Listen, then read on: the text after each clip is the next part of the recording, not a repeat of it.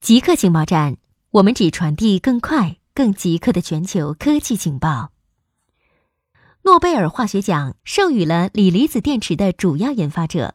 二零一九年度的诺贝尔化学奖授予了三名移动时代的幕后功臣：德州奥斯汀的约翰 ·B· 古迪纳夫，宾汉姆顿大学的 M· 斯坦利·威廷汉和日本明城大学的吉野彰。以表彰他们在锂离子电池研发方面的贡献。人类三分之二以上的人口拥有移动设备，而几乎所有移动设备都是可充电锂离子电池驱动的。锂离子的研发工作始于1970年代，当时世界正面临石油能源危机和环境危机，研究人员开始寻找更可持续的储存和使用能量的方法。斯坦利·威廷汉发现了一种能量极其丰富的材料，他用这种材料在锂电池中制造了一种创新性的阴极。约翰·古迪纳夫在一九八零年证明，嵌入锂离子的氧化钴已产生高达四伏特的电压。以古迪纳夫的阴极为基础，吉野彰在一九八五年创造了第一个商业上可行的锂离子电池。自一九九一年首次进入市场以来。锂离子电池已经彻底改变了我们的生活。创业公司在空间站培育出人造肉。新闻周刊报道，一家以色列初创公司与俄罗斯宇航员合作，成功在太空中培育出人造肉。这是迄今人类首次在太空中成功培育出人造肉。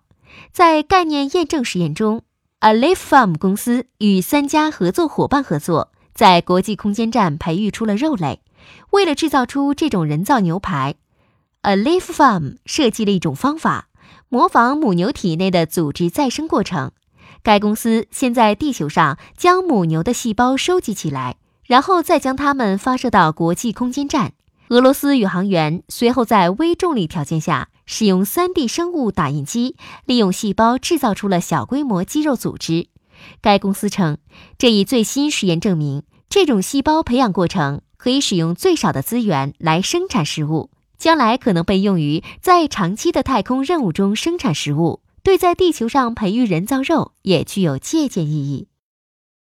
中国制造探测潜水艇的激光，中国科学家表示，他们已经成功测试了一种可以到达海平面以下一百六十米处的激光。这一进展将显著增强中国的海军威慑能力。据报道，今年早些时候。中科院上海光学精密机械研究所的一个小组测试了搭载在一架飞越南海飞机上的激光器。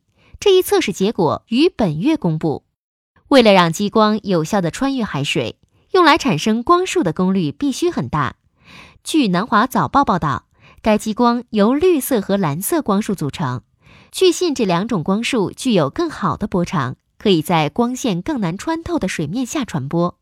北京理工大学副教授宋承天告诉记者：“因为激光器必须安装在飞机上，之前测试中所使用的电力受到封装激光器的设备大小的限制。”但他补充说：“最新的测试可能已取得了重要的技术突破。”弦论和其他大一统理论离获得诺贝尔奖很遥远。二零零二年，约翰霍根打了一个赌，预言到二零二零年。没有人因为超弦理论、膜理论或其他描述所有自然力的大一统理论而获得诺贝尔奖。